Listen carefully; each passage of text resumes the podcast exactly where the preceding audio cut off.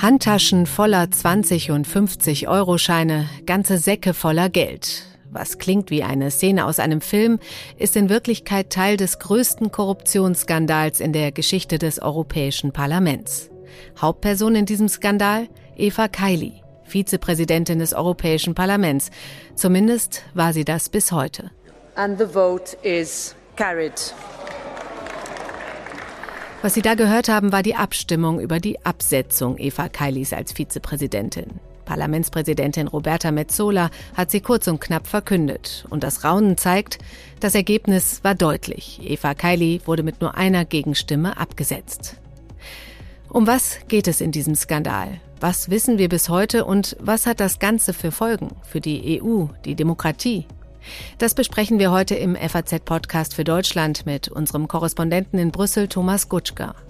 Und mit dem Europaabgeordneten Daniel Freund, der sich seit Jahren in Brüssel für den Kampf gegen Korruption einsetzt, sprechen wir unter anderem über die Macht der Lobbyisten in der Politik. Heute ist Dienstag, der 13. Dezember. Mitgeholfen haben Lea Topp und Kathi Schneider und ich bin Katrin Jakob. Schön, dass Sie dabei sind. Ja, das Europaparlament hat also überraschend schnell und überraschend deutlich reagiert auf diesen Korruptionsskandal.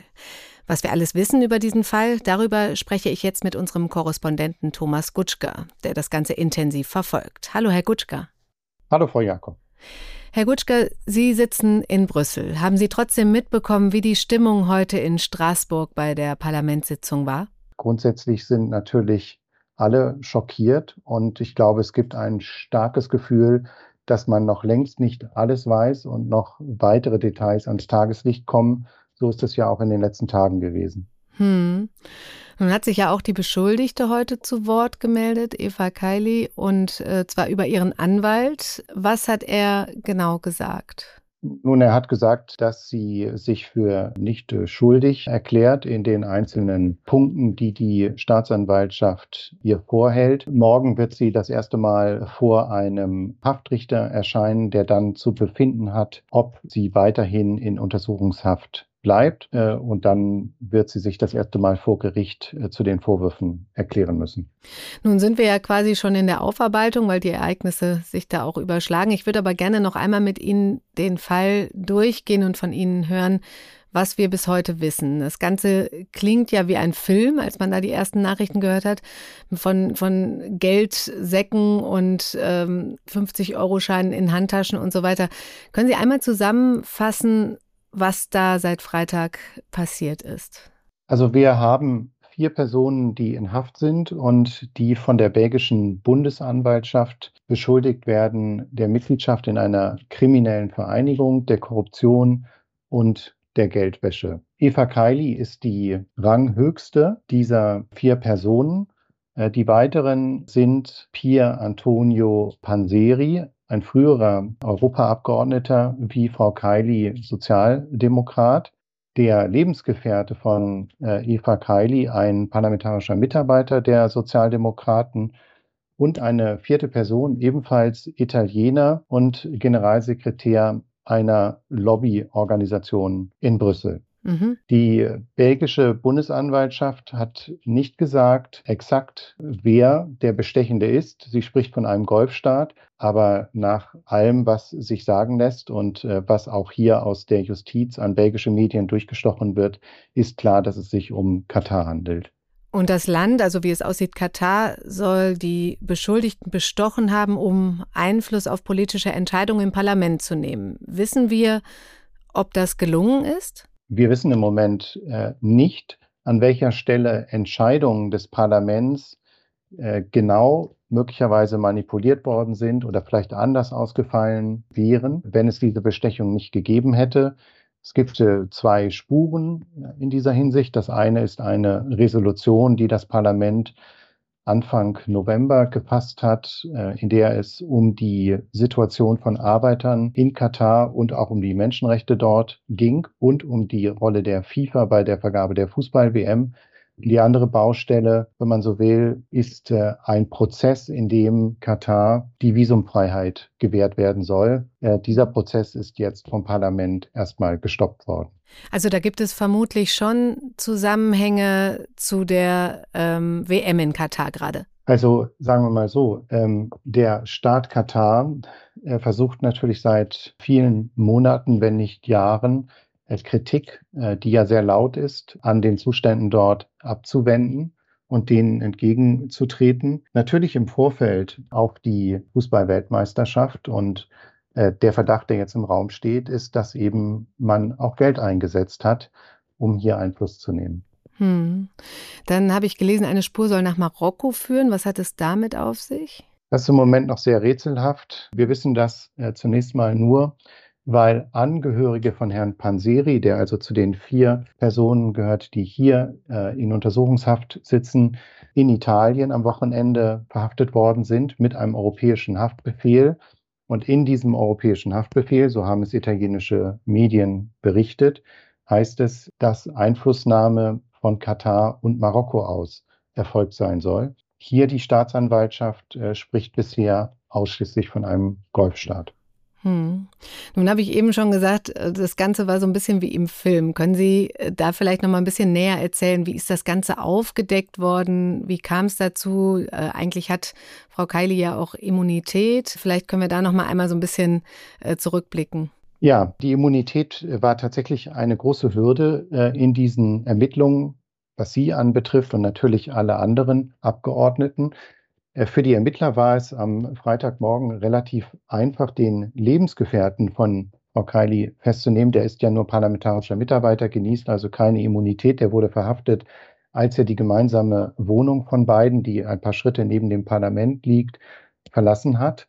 Dann am Mittag machte sich plötzlich der Vater von Frau Kaili, der mit seiner Frau, also die beiden Eltern zusammen, in einem Hotel im Europaviertel offenbar einige Tage sich eingemietet hatte mit einem Koffer äh, auf dem Weg aus dem Hotel. Äh, die Polizei hatte das beschattet, kontrollierte mhm. den Koffer und stellte fest, dass er ausschließlich mit 50-Euro-Scheinen gefüllt war. Zwischen heißt es, dass das eine Summe von ungefähr 600.000 Euro gewesen ist. Damit war aus Sicht der Ermittler so etwas wie ein dringender Tatverdacht auch gegen Frau Kaidi selbst gegeben. Der Vater wurde verhaftet. Ein neues Team fuhr zu der Wohnung mit einem Durchsuchungsbefehl und fand dort weitere ungefähr 150.000 Euro, die hm. sich in Handtaschen und Luxusreisetaschen befunden haben sollen. Weiß man, wie das Ganze also quasi aufgedeckt wurden, wie, wie die auf die Spur gekommen sind? Also nach allem, was wir wissen, ist, dass diese Ermittlungen vor ungefähr vier Monaten begonnen haben. Sie werden auf belgischer Seite von einem Untersuchungsrichter geleitet, der auf Finanzdelikte spezialisiert ist. Und man kann annehmen, dass in diesen vier Monaten auch Maßnahmen wie zum Beispiel das Abhören von Telefonen eingesetzt worden sind. Der ganze Verlauf deutet darauf hin, dass die Ermittler sehr genau wussten, wann sie zuschlagen. Man hat auch bei Herrn Panseri, dem anderen, über den wir schon gesprochen haben, der in Haft sich befindet, einen Koffer mit ungefähr 600.000 Euro gefunden. Das sieht so aus, als sei gerade Zahltag gewesen. Mhm. Nun fragt man sich ja schon so ein bisschen, warum gerade Eva Kaili? Sie hat ja gar nicht selbst so viel Einfluss, oder? Ja und nein. Ähm, sie war eine von 14 Vizepräsidentinnen und sie war zuständig für die arabische Halbinsel, auch für äh, Katar. Sie ist dort in der Region Anfang November gewesen, hat sich da auch eingesetzt äh, für die Visaliberalisierung und hat äh, im Parlament eine Rede gehalten, die seinerzeit nur wenigen auffiel, aber die man als im Nachhinein natürlich als äh, sehr verdächtig einstufen muss. Es gibt ja viel Kritik an Katar, weil dort Tausende Gastarbeiter auf den WM-Baustellen ums Leben gekommen sein sollen. Aber äh, Eva Kaili stellte sich ins Plenum und sagte dort, äh, Katar sei Vorreiter bei Arbeitnehmerrechten. Ja, weil über diese Rede schon viel gesprochen wurde, hören wir da auch mal ganz kurz rein. Die Fußballweltmeisterschaft in Katar ist der Beweis dafür, wie die Sportdiplomatie einen historischen Wandel in einem Land bewirken kann mit Reformen, die die arabische Welt inspiriert haben. Ich habe schon gesagt, dass Katar bei den Arbeitsrechten, der Abschaffung der Kafala und der Senkung des Mindestlohns eine Vorreiterrolle spielt. Dennoch rufen einige hier dazu auf, sie zu diskriminieren. Sie schikanieren und beschuldigen jeden der Korruption, der mit ihnen spricht oder sich engagiert. Das war also am 21. November und mit dem Wissen von jetzt ist das schon eine Rede, ja, die einen sprachlos macht. So viel also zu dem, was wir bis jetzt wissen. Herr Gutschka, was denken Sie? Wie geht es weiter? Wird das Ganze noch weitere Kreise ziehen?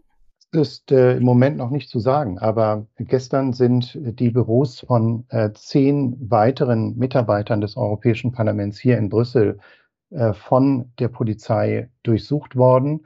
Zwei oder insgesamt drei Personen Abgeordnete der sozialdemokratischen Fraktion sind in der einen oder anderen Weise auf jeden Fall betroffen. Einer davon, ein Belgier namens Marc Tarabella, ist suspendiert worden, also seine Mitgliedschaft ist eingefroren worden. Zwei weitere üben ihre Funktionen im Moment äh, nicht weiter aus.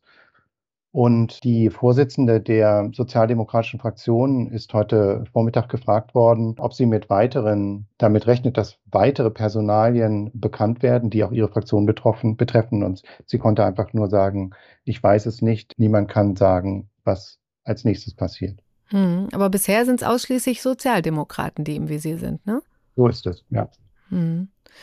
Okay, da muss man jetzt einfach abwarten. Aber jetzt würde ich ganz gerne mit Ihnen nochmal auf die Folgen des Ganzen zu sprechen kommen. Das, denn es haben ja viele Menschen eh schon das Gefühl, die in Brüssel kriegen viel Geld für, ja, für was eigentlich? Und da wirkt natürlich so eine, ich mache mir die Taschen voll Mentalität verheerend im Kampf um die Akzeptanz bei den Bürgern, oder? Absolut. Äh, für das äh, Europäische Parlament ist das der schlimmstmögliche Fall. Ja, auch deshalb, weil dieses Parlament sich versteht als Garant der Rechtsstaatlichkeit äh, in Europa. Immer wieder gibt es dort äh, Resolutionen, die sich gegen Ungarn und Polen richten, die Zustände dort völlig zu Recht ankreiden. Der, das Parlament war ein wesentlicher Antreiber auch der jetzt erfolgten Sanktionen gegen Ungarn. Mhm. Und äh, natürlich muss man dann sagen, wer mit einem Finger auf den anderen zeigt, naja, da weisen womöglich vier Finger auf ihn selbst zurück. Allerdings muss man auch festhalten, äh, dieses Parlament besteht aus 705 äh, Abgeordneten. Im Moment reden wir ungefähr über eine Handvoll. Das äh, kann natürlich nicht bedeuten, dass man jetzt eine Pauschalverurteilung trifft. Aber auf jeden Fall, das ist auch klar, muss das Parlament seine eigenen Verfahren überprüfen. Das betrifft auch die, äh, den Zugang von Lobbyisten äh, zum Parlament selbst. Hm. Und würden Sie so weit gehen zu sagen, der Skandal spielt den Falschen, den Europakritikern in die Karten? Das ist natürlich immer so, wenn die, wie man hier sagt, europafreundliche Mehrheit von einem Skandal äh, betroffen ist, dann wird das äh, die andere Seite äh, des Hauses natürlich weitlich ausnutzen, die ja sonst selbst unter Druck steht. Das Parlament selbst muss jetzt beweisen, durch die Art und Weise, wie es umgeht mit diesem Vorgang, dass es in der Lage ist, Konsequenzen zu ziehen und auch selbst alle Vorgänge aufzuklären. Es gibt lauter Dinge, die im Moment doch sehr seltsam sind. Dazu gehört zum Beispiel, dass Frau Kiley, die dem Ausschuss für bürgerliche Freiheiten der über die Visaliberalisierung für Katar abgestimmt hat, gar nicht angehört, dort selbst abgestimmt hat, obwohl mhm. kein Sozialdemokrat, wie es aus der Fraktion heißt, sie damit beauftragt hat. Wie so etwas möglich ist, dass plötzlich Abgeordnete auftauchen und ihre Stimme für eine Partei abgeben, ist äh, immer noch sehr rätselhaft und zeigt, dass es hier definitiv Verbesserungsbedarf gibt im Parlament. Hm rätselhaft, sehr spannend und ähm, da wird wahrscheinlich noch einiges in den nächsten Wochen kommen und Sie bleiben für uns da dran und unsere Hörer können das Ganze auch immer weiter auf Faznet und in der Zeitung verfolgen. Vielen Dank, Herr Gutschke. Sehr gerne. Bei mir in der Leitung ist jetzt Daniel Freund. Der Europaabgeordnete der Grünen ist Co-Vorsitzender der fraktionsübergreifenden Arbeitsgruppe gegen Korruption und war bis 2019 bei Transparency International in Brüssel, einer der größten Organisationen zur Bekämpfung von Korruption. Er ist also ein Korruptionsexperte durch und durch. Hallo, Herr Freund. Guten Tag. Herr Freund, Ganz ehrlich, hätten Sie sich in Ihren kühnsten Träumen ausmalen können, dass ein solcher Korruptionsskandal das Europaparlament erschüttern könnte? Also das Ausmaß, die, die Geldsummen, äh, Tüten voller Bargeld, äh, das hätte sich, glaube ich, niemand vorstellen können. Dass es Länder gibt, die versuchen, äh, mit viel Geld Einfluss zu nehmen, das ist durchaus nicht das erste Mal, dass wir das jetzt sehen. Aber dieses Ausmaß, äh, diese Dreistigkeit, das hätte sich, glaube ich, keiner vorstellen können. Hm. Jetzt wird ja viel im Nachhinein über die Rede von Eva Kaili am 21. November gesprochen, in der sie Katar als Vorreiter bei Arbeitsrechten bezeichnet hat. Den Ausschnitt, den haben wir am Anfang der Sendung schon gehört. Und er lässt einen ja ziemlich sprachlos zurück. Haben Sie sich da in dem Moment nicht auch gewundert? Also ich habe die, die Rede damals nicht live gehört, aber ich glaube, in dem Moment, wo diese Rede gehalten wurde, wo wir ja mittlerweile wissen, dass äh, auch in der Vordebatte in der sozialdemokratischen Fraktion äh, es ähnliche Äußerungen gab, hätten doch Alarmglocken läuten müssen äh, bei den Kolleginnen und Kollegen. Nun kommen ja so langsam immer mehr Details ans Licht. Äh, rechnen Sie mit einer Ausweitung der Affäre? Sind noch andere Fraktionen betroffen? Das müssen die Ermittlungen der belgischen Behörden natürlich zeigen, aber die Befürchtung ist da, wenn es wirklich ja, die Strategie der Kataris gab, man will die Meinung des Europäischen Parlaments beeinflussen, man will Resolutionen abschwächen oder bestimmte Abstimmungen äh, drehen, dann macht man das ja nicht nur mit ein oder zwei Abgeordneten aus, äh, aus einer Fraktion, sondern dann ist in der Tat die Befürchtung, dass da noch, noch mehr versucht wurde. Hm. Jetzt kämpfen Sie seit Jahren gegen Korruption in der EU. Empfinden Sie das so ein bisschen als persönliche Niederlage, wenn dann ein so immenser Korruptionsfall das Parlament erschüttert? Also erstmal ist es natürlich einfach frustrierend zu sehen, die EU-Institutionen sind eigentlich, was Lobbytransparenz, was Verhaltensregeln äh, und so angeht, eigentlich ja schon ziemlich gut, äh, deutlich besser als, als vergleichbare Parlamente im, im, im Rest Europas auf mhm. nationaler Ebene. Und doch äh, sehen wir jetzt halt gerade an diesem Fall, dass es eklatante Schlupflöcher gibt und natürlich, dass am Ende die kriminelle Energie Einzelner die sich bestechen lassen wollten, dann alle anderen Kolleginnen und Kollegen in Mitleidenschaft ziehen, all die anderen Abgeordneten, die wir hier äh, viel arbeiten für Menschenrechte, für Demokratie, auch für den Kampf gegen Korruption. Wir werden natürlich alle in Mitleidenschaft gezogen äh, von, von diesem Skandal. Und natürlich ist es auch frustrierend, zum Beispiel was das Lobbying von Drittstaaten angeht. Als wir vor zwei Jahren die Reform des Lobbyregisters verhandelt haben, habe ich das damals vorgeschlagen, wir müssen äh, Drittstaaten mit in die Transparenzregeln mit aufnehmen. Mhm. Ich war damals, äh, als der grüne Verhandler, war ich der Einzige. Äh, und die anderen Fraktionen äh, wollten das damals nicht mitmachen. Ich hoffe sehr, dass bei einigen diesen Punkten wir jetzt äh, Mehrheiten finden, um entsprechende Reformen zu machen. Hm. Jetzt haben Sie gerade schon das äh, Stichwort Lobbyismus gegeben. Es wird ja in diesem Zusammenhang jetzt mit dem Skandal oft auch über die Macht der Lobbyisten in der Politik gesprochen. Sie sind auch Abgeordneter. Nehmen Sie uns doch mal mit in die Arbeit der Abgeordneten. Wie müssen wir uns das vorstellen? Kommen da ständig Interessensgruppen auf einen zu mit Anliegen? Also es variiert sehr stark. Das kommt einmal darauf an, zu welchen Themen äh, die, die Abgeordneten arbeiten. Mhm. Ich muss sagen, dass bei meiner Arbeit äh, für mehr Lobbytransparenz oder für Rechtsstaatlichkeit in Ungarn äh, hält sich das Interesse von Unternehmen und Verbänden eher in, in, in Grenzen, aber natürlich die Kolleginnen und Kollegen, die zur Regulierung Energiemarkt, Plattformregulierung, große soziale Medien und so arbeiten, äh, denen wird in der Tat die Tür eingerannt äh, von, von Lobbyisten. Und dann ist es ja aber so, also der Austausch mit Interessenverbänden, mit Unternehmen, auch mit NGOs, der, der gehört zu unserer Jobbeschreibung. Ähm, mhm. Natürlich müssen wir uns mit denen unterhalten, aber solange Lobbying nach den Regeln abläuft und man da Argumente sich anhört und am Ende als Abgeordneter hoffentlich eine, eine wohlinformierte Entscheidung trifft, solange ist ja alles in Ordnung. Wenn das dann noch unter besonderen Transparenzregeln stattfindet und wir Abgeordnete im Europäischen Parlament sind angehalten, unsere Treffen mit Lobbyisten offenzulegen, dann ist das ja schon ziemlich gut. Nur wie gesagt, äh, Treffen mit Regierungsvertretern, Katar oder, oder andere Länder, das ist alles bisher komplett ausgenommen und das muss sich, glaube ich, wirklich ändern. Hm. Ist vielleicht an der Stelle mal ganz wichtig zu sagen, weil dieses Verteufeln oder diese Geheimnisse um Lobbyismus muss man vielleicht dann auch mal aufklären. Lobbyismus hat definitiv zwei Seiten. Es gibt Gegner und Befürworter und Sie haben gerade schon gesagt, es ist auch wichtige Arbeit. Vielleicht können Sie die beiden Pro und Kontras noch mal kurz äh, zusammenfassen. Also für mich gibt es eigentlich keinen Pro- und Kontra-Lobbyismus, sondern eine repräsentative Demokratie kann nur funktionieren, wenn Interessen vorgebracht werden. Wir haben immer eine begrenzte Anzahl von Abgeordneten in den Parlamenten. Wir können ja nicht alle Bürgerinnen und Bürger in eine riesige 450 Millionen Menschenversammlung setzen, um, um Gesetze zu machen.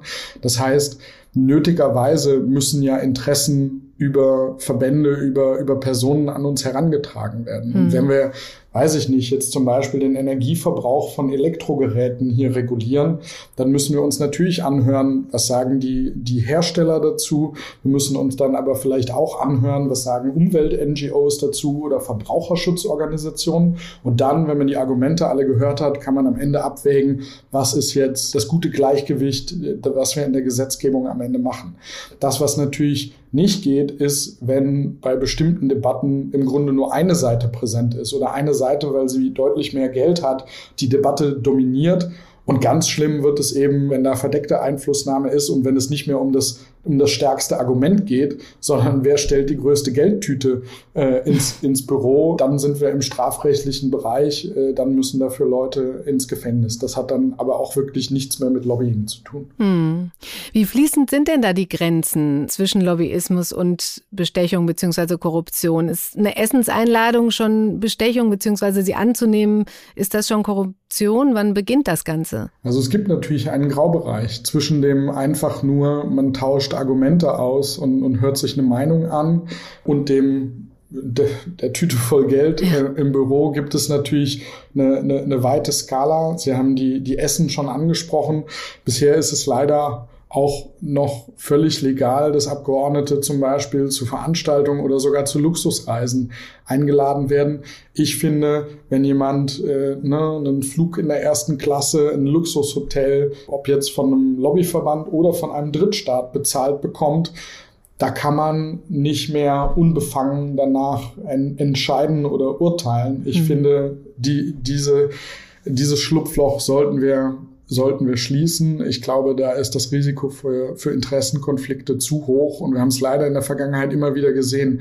Gerade Diktaturen laden sehr gerne Abgeordnete auf solche Luxusreisen ein, wo man dann äh, Wahlbeobachtung macht oder dergleichen äh, und, und sich Abgeordnete dann eben positiv äußern über das, was sie gesehen haben. Und das, das darf nicht sein. Entscheidungen oder auch äh, Aussagen von Abgeordneten oder vom Europäischen Parlament insgesamt dürfen einfach nicht käuflich sein und es darf schon gar nicht der Eindruck entstehen, dass mit Geschenken oder mit Reiseeinladungen das irgendwie beeinflusst wurde. Wie geht's denn jetzt weiter? Welche konkreten Maßnahmen würden Sie vorschlagen, um solche Fälle, wie wir sie jetzt erleben, in Zukunft äh, zu verhindern? Also als allererstes, und das haben wir ja diese Woche schon gemacht, ist, äh, dass die Abgeordnete Eva Kaili aller ihre Ämter ja. enthoben wurde und keine, keine Rolle mehr spielt in, in diesem Parlament. Das Zweite ist jetzt, dass wir aufarbeiten müssen und überhaupt klären. Also es steht der Verdacht im Raum, es wurde Einfluss genommen, aber wir müssen jetzt aufarbeiten, alle im Parlament, welcher Einfluss ist denn am Ende genommen worden? Hatte das Erfolg, äh, wenn am Ende Geld geflossen ist, aber es hatte keine Auswirkungen? Das wäre natürlich ein gutes Zeichen, aber das muss genau geklärt werden. Hatte das Auswirkungen auf Abstimmungsergebnisse, auf, auf Entscheidungen, die wir hier getroffen haben? Und das Dritte ist dann, dass wir uns eben anschauen, wo äh, gibt es Schlupflöcher in den Regeln, wo können wir sinnvollerweise nochmal was verbessern, so dass wir es, wenn wir es auch nicht verhindern können, wenn mhm. am Ende jemand äh, sich bestechen lassen will, wenn jemand bereit ist, gegen Gesetze und Regeln zu verstoßen, dann kann das natürlich immer passieren. Aber man kann mit klugen Transparenzregeln einmal natürlich äh, Signale senden, dass Leute den Eindruck haben, okay, man bleibt da nicht komplett straffrei, dann machen sie es vielleicht gar nicht erst. Man kann aber auch mit äh, bestimmter Transparenz am Ende äh, den Ermittlungsbehörden zum Beispiel dabei helfen, wenn es heute schon eine Offenlegung der, der Treffen mit Repräsentanten von Drittstaaten gäbe, dann gäbe es jetzt eine Liste, wer hat sich in den letzten Wochen und Monaten eigentlich alles mit Regierungsvertretern von Katar getroffen Das wäre sicherlich hilfreich, jetzt bei der, bei der Aufklärung dieses Skandals dann eben direkt die Netzwerke erkennen zu können. Hm. Also dieses Zauberwort Transparenzregister, ne? Genau. Also wie gesagt, wir haben eigentlich ein, ein ziemlich gutes äh, Lobbyregister. Die Treffen werden offengelegt, nur eben nicht äh, mit Regierungen von Drittstaaten. Und hm. wir haben leider in der Welt eine zunehmende Zahl von äh, Diktaturen mit sehr viel Geld, die dieses Geld eben auch einsetzen, um damit die europäische Demokratie zu unterwandern. Und das dürfen wir nicht zulassen. Also typischerweise die größten Lobbyisten sind dann eher Unternehmen oder wer gehört dazu? Also es gibt in, in Brüssel geschätzt mindestens 35.000 Lobbyisten. Äh, da wird eine, eine erhebliche Zahl dabei sein, die für Unternehmen und auch Unternehmensverbände tätig ist. Aber es gibt natürlich auch Lobbyisten von Nichtregierungsorganisationen, von NGOs, von Greenpeace bis Transparency International. Es gibt die Gewerkschaften, es gibt die Kirchen. Das alles ist Interessenvertretung, das alles ist am Ende Lobbying. Aber auch Staaten vertreten eben Interessen und ich glaube, auch, auch dieser Einfluss muss im Zweifel Transparenz gemacht werden. Hm. Wenn Sie jetzt auf diesen Skandal schauen, was haben Sie für ein Gefühl, wie sehr schadet das ganze Europa und der EU? Das kommt, glaube ich, sehr darauf an, wie wir jetzt damit umgehen. Hm. Wenn wir entschlossen handeln, wenn wir äh, Schlupflöcher schließen, wenn wir die, ja, die nötigen Konsequenzen daraus ziehen, dann glaube ich, kann, kann Europa hier am Ende ein, ein, Signal der Stärke zeigen. Es ist ja schon mal gut, dass die belgischen Behörden ermitteln, dass äh, Leute in Untersuchungshaft sitzen.